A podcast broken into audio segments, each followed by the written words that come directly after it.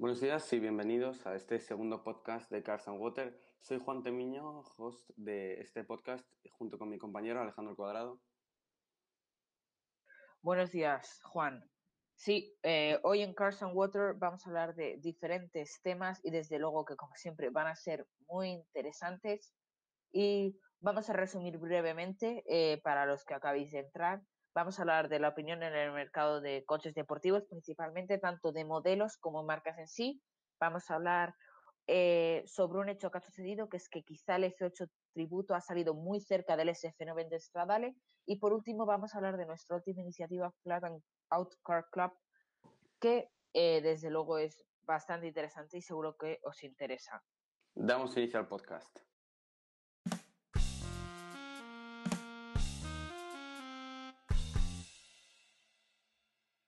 Y primero vamos a hablar de las marcas así. Entonces, ¿qué opinión tienes, Juan?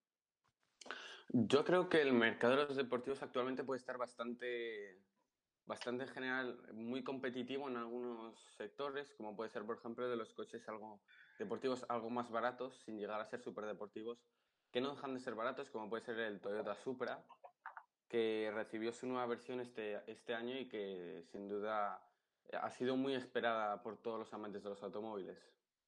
Sí, sin duda alguna, el Toyota Supra, pues la verdad fue un coche muy esperado, eh, del cual se especulaba mucho y se esperaba con ganas, pero bueno, a mucha gente le decepcionó.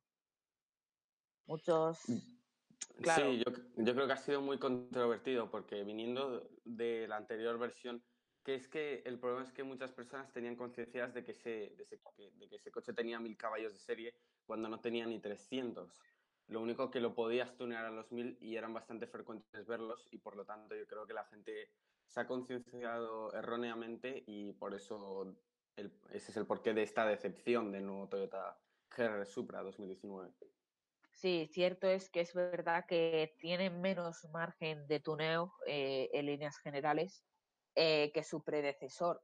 Pero aún así yo creo que es un buen coche, tiene un buen chasis eh, que viene derivado del Z4 de BMW, puesto a punto por Toyota, y ha mejorado mucho en cuanto a calidades interiores. Sí que es cierto que no son las de, por ejemplo, las que tiene el BMW Z4, pero la pantalla, eh, no tanto el volante, pero los acabados sí que recuerdan mucho a los de la casa alemana. No se ha quedado atrás como el GTR, por ejemplo, que es un coche que está bastante, bastante discutido porque se le juzga mucho por su interior mientras que se alaba su motor. Entonces, creo que eso es básicamente lo que pasa con la mayoría de los, de los coches japoneses deportivos. Sí, lo que pasa es que mi opinión acerca de los japoneses, que hablamos en el anterior podcast, es que son muy buenos coches en cuanto a rendimiento, performance, pero sí que es verdad que, hombre, por 100.000 euros o un poco más, tampoco puedes esperar tener el interior de un Ferrari y los caballos. Al final te tienes que conformar y se tienen que hacer sacrificios. En el caso del GTR, como eh, es el ejemplo que propone, pues está claro que es el interior, pero es que a cambio te entrega una cantidad de caballos y un chasis muy buenos que te permiten disfrutar al 100%. Claro, y así queremos el interior de lo que decía un Ferrari, un 911, un Lamborghini, da igual, pues para eso tienes esos coches que tienen tanto el motor como es el caso también es realmente esa opción que hay entre, bueno, es, por decirlo así, es el coche que llevas el fin de semana o algún día incluso más, que realmente no lo quieres para diario, porque si lo quieres para diario no te importa que tenga 600 caballos o 200, lo que te importa es que esa comodidad que llevan, por ejemplo, un familiar o cualquier monovolumen, y eso es lo que quieres para un diario. Entonces, creo que se encuentran realmente el GTR, el Supra, eh, el anterior, el, Skyline, el Skyline, el R34, modelo muy, muy popular, eh, se encuentran entre ese margen de tener muchos caballos, pero le falta ese paso interior para llegar a ser realmente un superdeportivo de verdad.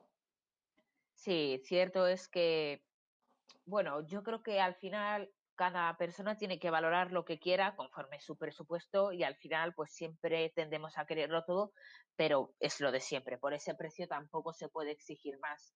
Y una, marcha, una marca que también ha, causó bastante controversia, no tanta como el Toyota Supra, con su último modelo fue Aston Martin con, con su Vantage de 2018-2019.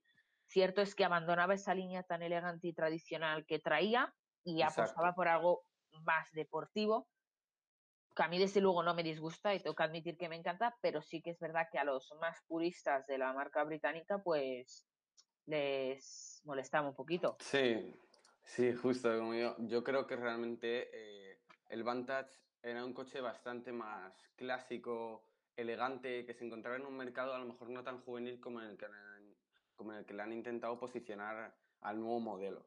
Creo que lo que han intentado es enjuvenecerlo y así llegar a un mercado a lo mejor más abierto que no es el de, de un comprador de un Ferrari, pero que puede ser el de un comprador de algún coche de, de alta gama que quiere ir a algo más deportivo, menos práctico a la vez y que se lo puede permitir, obviamente. Entonces creo que eso ha sido la idea principal de este nuevo modelo del Vantage, que a mí creo que, el, que Aston Martin le haya hecho perder esa elegancia me parece un fallo bastante grande. A ver, Juan, sí que es cierto que pues, es, digamos que no llega a ser un súper deportivo en cuanto a, comodidad, está en un punto intermedio en lo que podría ser un Bentley Continental y por poner un ejemplo, eh, un Lamborghini Huracán.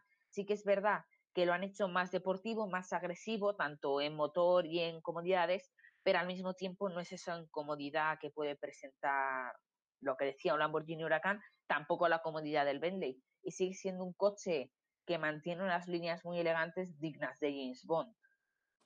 Sí, justo, pero al contrario que con el Vantage, yo creo que sus hermanos mayores, como puede ser el DBS Superleyera, que es un coche que a mí me encanta, hice la ficha técnica sobre él y quedé alucinado porque hay muchas personas que dicen, ah, bueno, un Aston Martin más, que a lo mejor tiene el rendimiento de un Jaguar, como mucho un F-Type SVR, pero es que si miramos de cerca las estadísticas de esta máquina, puede enfrentarse a coches como puede ser el McLaren 720S o el Ferrari 488 pista, con, vamos, casi 700 caballos de motor, creo que es una pasada y, creo que mucha gente no es consciente de ello. Aunque en la cantidad de caballos que lleve eh, se pueda comparar con esas bestias, 720S, eh, 488 pista, que son máquinas de circuito, principalmente el pista, sí que creo que aunque en caballos y quizá en una recta estén a la par, aunque creo que podría ganar el 720S, yo creo que gana a los dos, sí que es verdad que si los metemos al circuito, creo que el Aston Martin demostraría que no está ideado eh, para esos terrenos. No deja de ser un coche muy potente. Y lo que te quería comentar, eh, haciendo un paréntesis, es que, por ejemplo, Aston Martin ahora eh, propone que el Vantage tiene dos tipos de rejilla, la tradicional, que es esa de, líneas horizontales, que la llaman Vanet eh, o Bainet, depende cómo pretendas pronunciarlo, si más españolizado o más inglés, y luego tienes la Mesh, que es la nueva que sacaron, digamos que es una rejilla perforada y la otra es la de las líneas horizontales eh, que veíamos en la versión anterior. Entonces yo creo que Aston Martin, eh, con este cambio que ha propuesto, que es bastante nuevo, propone que a los compradores más clásicos, que quizá no les convencía tanto este modelo, tengan una versión más, más señorial que más juvenil y deportiva. Sí, yo creo que si miramos fotos de lo que es el, Aston Martin Vantage de este año, para los que no, no conozcáis tanto sobre él, creo que por detrás es un coche que, que no parece tan tan juvenil porque tiene unas líneas con, con esa especie de alerón bastante deportivas y, que se parecen bastante a la nueva gama de, Aston Martin, pero ese, morro parece muy pequeño, incluso que diría que algo infantil con lo que era el anterior Vantage, que era todo un coche de, de persona mayor, de persona bastante adulta, incluso llegando a la tercera edad. A ver, yo no tengo esa opinión de los Aston Martin, sinceramente creo que que Aston Martin ha hecho un trabajo espectacular. A mí este modelo me encanta, ya lo dije, está entre mis deportivos preferidos. Sí que es verdad que creo que lo han enjuvenecido, pero aún así el anterior sí que es pues bueno, que no era tan, tan juvenil, era un coche más señorial, sí que se podía acercar a la tercera edad, pero aún así creo que tenía un público muy amplio que no siempre era pues personas de más de 65 años. Eh, aunque sí que es verdad que la opinión generalizada, y también entiendo el por qué, cree eso principalmente. Sí, algo parecido como puede suceder con los Mercedes de hace 8 o 10 años. Si miramos, por ejemplo, lo que era el anterior CLS, un modelo bastante poco conocido, mm, bastantes pocas vendas, pero que recibió, creo que fue en 2018, su nueva versión y junto con ella el modelo anterior de la clase A, del clase C, porque esta es la primera unidad del clase B, que en este año, este año hemos traído la segunda generación, pero la primera ya era algo más juvenil. Luego tenemos el clase E, que también que antes eh, se puede confundir mucho con los coches funerarios, lamentablemente, porque la mayoría de ellos son clases eh, State, State Wagons, y el clase S, pues más de lo mismo, pero si miramos el clase S de, de 2018, S65, S63 o un S500, sin duda es un coche mucho más juvenil de lo que era antes. Y creo que ese es el caso con Aston Martin también. Al final las marcas lo que están intentando es rejuvenecerse y Aston Martin, por ejemplo, lo necesita seriamente porque su modelo está desfasado. Y vamos a ver lo mismo, por ejemplo, en Maserati. Maserati es una marca que, bueno, se está renovando con el Levante, pero que sigue teniendo detrás el Ghibli y el Cuatro Porte. Y con ese MC20 que prometen renovarse. Además, va a salir la nueva versión del Maserati Levante, lo que llaman el Baby Levante, y probablemente veremos versiones eh, nuevas del Ghibli, del eh, también del Cuatro Porte, y el Gran Turismo no está muy claro si lo van a renovar dándole una plataforma nueva porque lleva en vigor desde 2007 o si lo que van a hacer realmente es sustituirlo por el MC20 y aunque este coche va a estar un poco por encima, eh, pues a lo mejor sacar una versión, eh, digamos, más aligerada en cuanto a pues caballos, eh, rendimiento y lo que te ofrece el coche. Porque yo creo que el MC20 va a estar más enfocado a súper super coche, aunque no va a llegar a esos niveles, que a un deportivo como era el Gran Turismo. por ejemplo, el MC Stradale. Sí, concuerdo contigo en todo, la verdad. Ya hablando de, otro coche más, una de las novedades del mes de, abril no fue el 992 como tal, que ya lo conocemos desde principios de diciembre del año pasado, sino que llegó el, las versiones Turbo y Turbo S de, del nuevo 992, la generación del famoso 911, que tiene mucha historia por detrás y que creo que se ha podido ver reflejada en estos nuevos modelos. También conocimos ayer eh, nuevos detalles del 992 Targa, por si estáis interesados en echarle un ojo, que es de mis favoritos y, creo que ha quedado bastante bien en este nuevo modelo. ¿Tú, ¿Tú qué opinas, Alejandro? Pues el Targa siempre ha sido uno de mis 911 favoritos y personalmente creo que han hecho un trabajo espectacular con este Targa y bueno, eh, sí que es verdad que vamos a poder ver más versiones aún más espectaculares, eh, que sin duda alguna nos van a sorprender, porque el 911 era un coche súper perfeccionado y la única pega en cuanto le podía encontrar yo, sin haberlo podido conducir, por supuesto, era el interior que tenía pues muchos botones, no era el más tecnológico. Sin embargo, ahora eh, con el nuevo infoentretenimiento que ya venía trayendo el Panamera, eh, lo han introducido al 992 y es espectacular. Yo me he podido subir a él la verdad. Eh, han hecho un coche que es perfecto. Sí que es verdad que, bueno, no, no estamos teniendo mucho a compararlos, no soy Ferrari, Lamborghini, pero es un coche que en su segmento deportivo de 450 caballos, eh, si hablamos de la versión S o tracción a las cuatro ruedas, si hablamos de la 4S además, pues es espectacular y es el mejor, porque con esa cantidad de caballos muy bien optimizados, muy bien eh, ofrecidos, eh, generas un coche, como es este caso, que se dice que es espectacular. Y el Targa no deja de ser menos. Sí, y ya también eh, el, Turbo S y el Turbo, tanto en sus versiones Cabrio como en sus versiones Coupe. Creo que son dos modelos que, que Porsche, al igual que con la plataforma de este 992 que comentamos, ha hecho un trabajo impresionante. Cabe destacar que es el Porsche más rápido de la historia, con un 0 a 100 de 2,8 segundos, más rápido que, modelos como puede ser el Carrera GT o el 918 Spider, coches que están en un segmento diferente por encima, que es el segmento de los Hypercar y que se pelean con Ferraris como la Ferrari y con McLaren como el P1.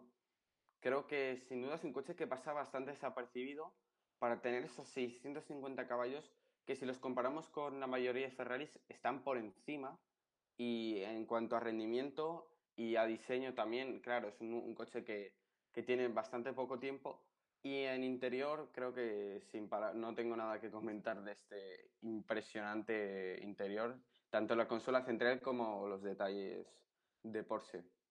No, el 992 Turbo ese que presentaban espectacular.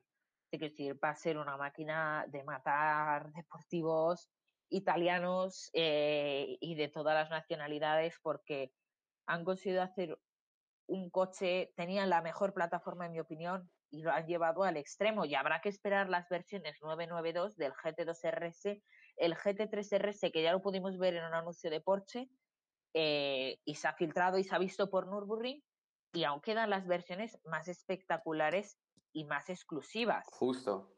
También para los puristas probablemente saquen un 992 Speedster, que hace poco se fabricó la última unidad, de hecho tenemos un artículo en la web sobre eso y de hecho también había una unidad, justo creo que era la misma, que se iba a subastar benéficamente para ayudar con investigación contra este COVID-19 y eh, yo creo que lo que más va a valer la pena son las versiones eh, GT, incluida GT2RS, GT3RS y el Speedster, que tengo muchas ganas de verlo.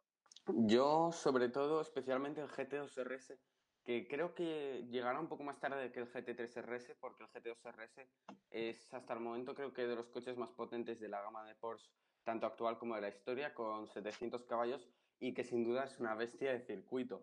Ha conseguido hacer, por ejemplo, en el circuito de en Portugal, en, en uno de los circuitos, consiguió hacer mejores tiempos que un Ferrari la Ferrari, que un McLaren P1 y que un Porsche 918 Spider. ¿En Estoril puede ser? Sí, just... no. Juraría que no era Estoril, creo que era cerca de Faro en el sur, no me acuerdo del nombre del circuito.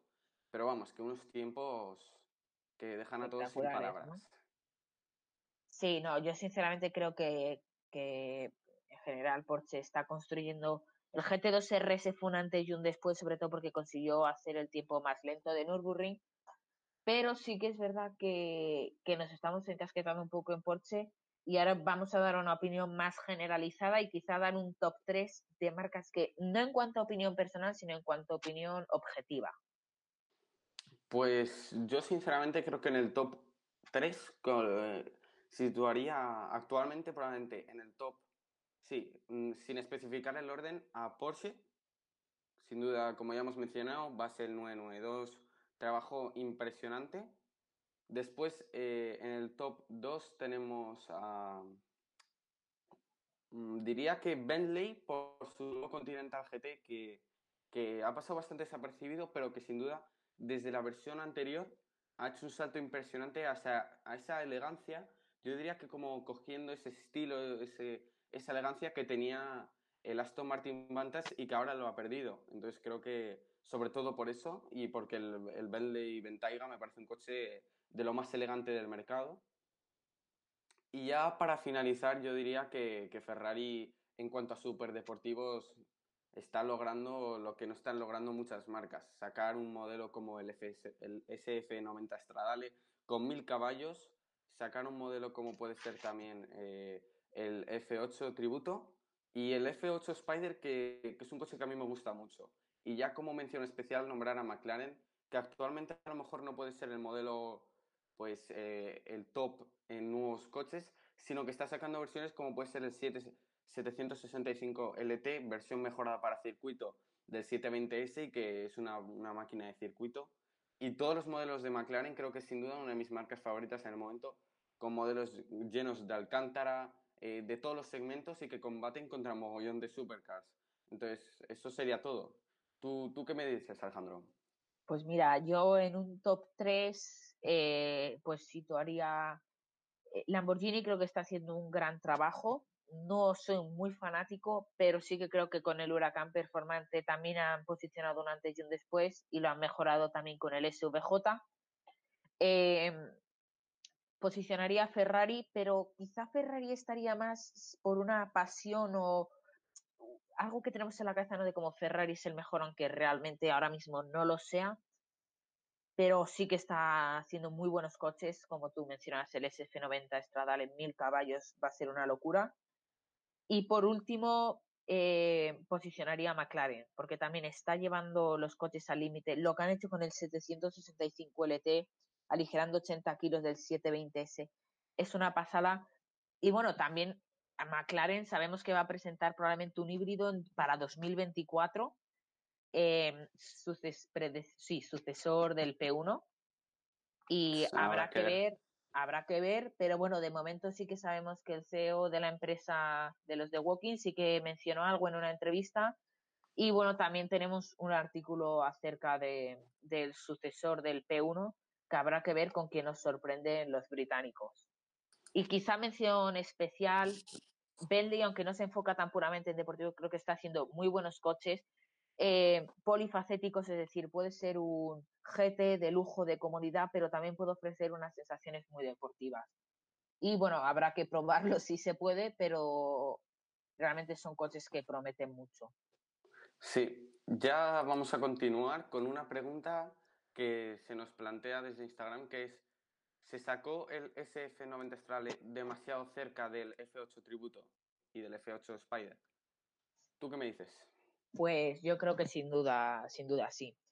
Habitualmente cuando una marca pretende lanzar dos productos no debe de lanzarlos a la vez porque siempre va a pasar que uno va a ensombrecer a otro. Y creo que este ha sido el caso del SF90 con el F8 o el F8 con el SF90. Pero puedo decir que sin duda ha sido el SF90 sobre el F8. No todos los días una marca anuncia un coche con mil caballos y menos que sean híbridos eh, y menos que sea Ferrari, por supuesto. Entonces, creo que ha sido un error personalmente haberlo sacado tan cerca o que por lo menos eh, a los aficionados de Maranello nos dé, nos dé esa impresión.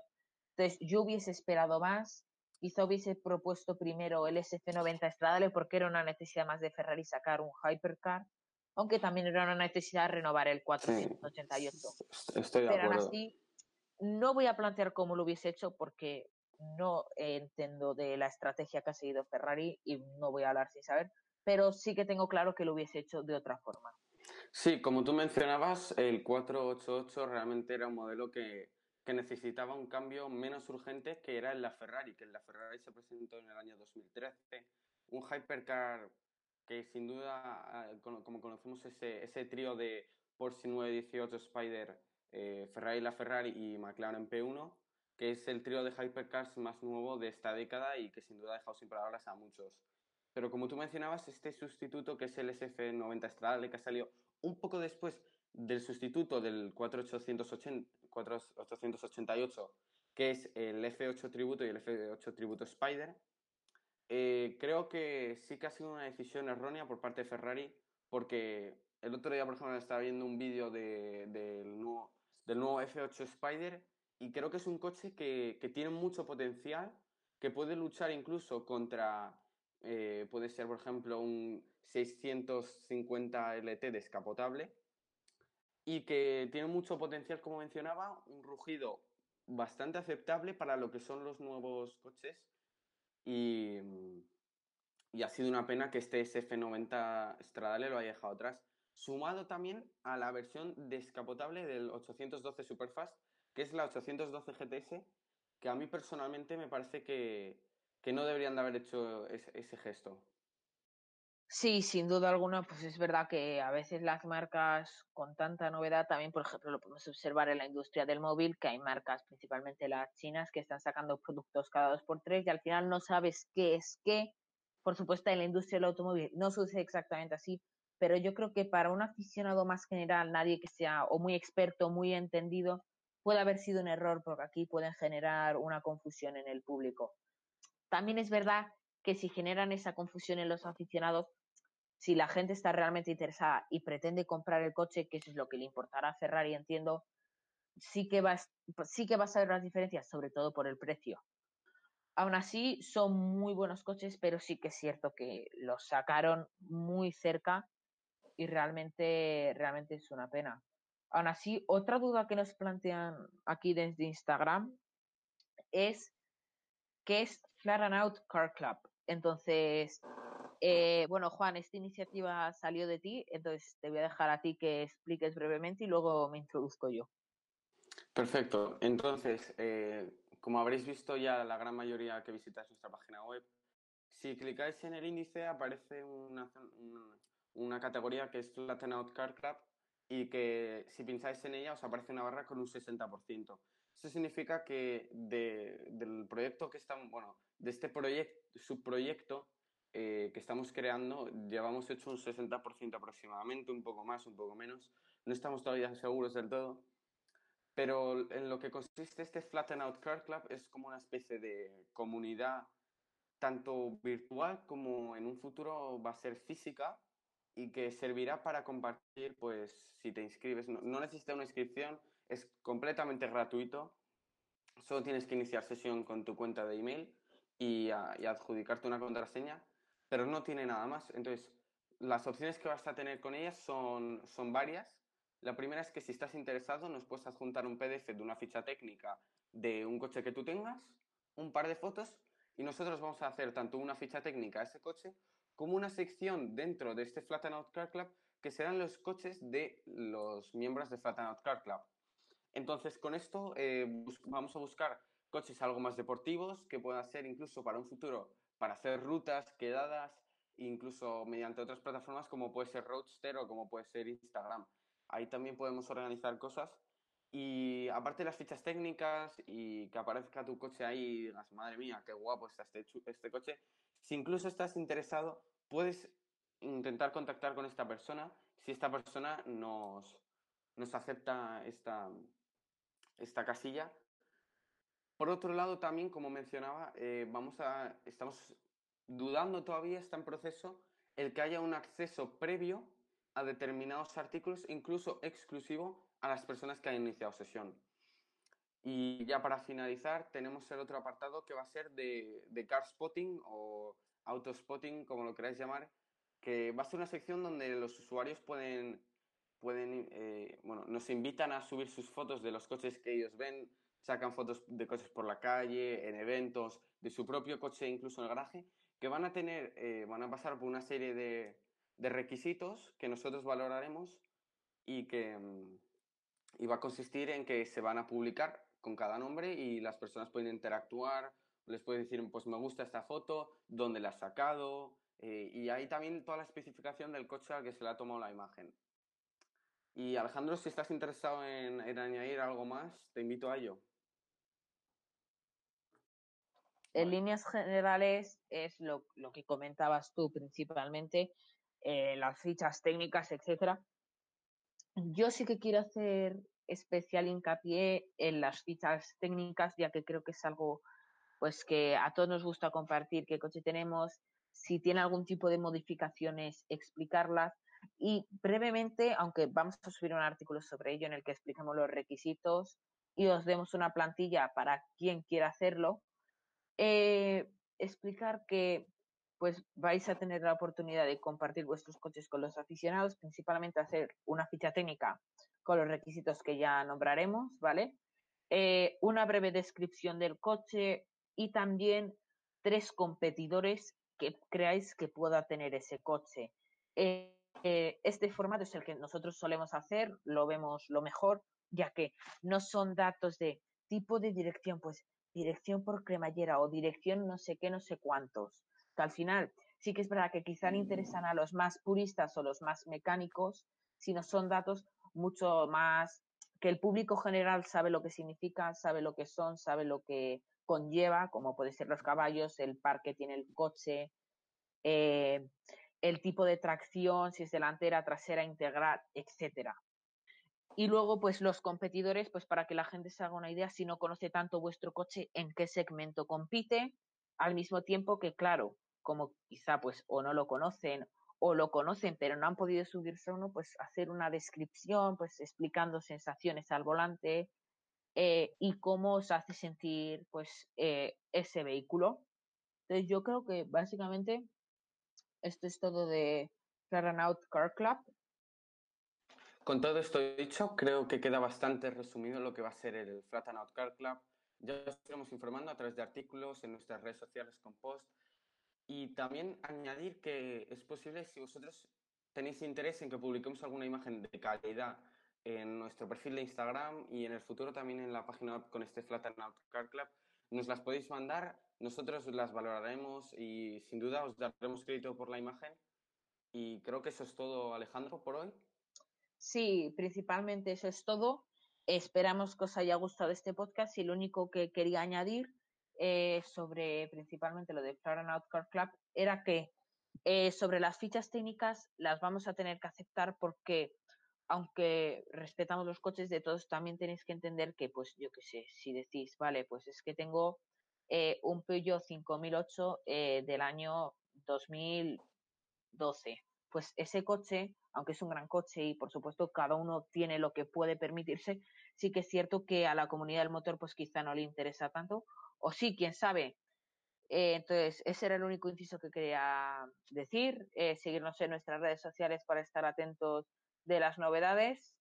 Eh, y como siempre, la mejor información sobre motor, carreviewsmagazine.com. Muchísimas gracias. Un placer.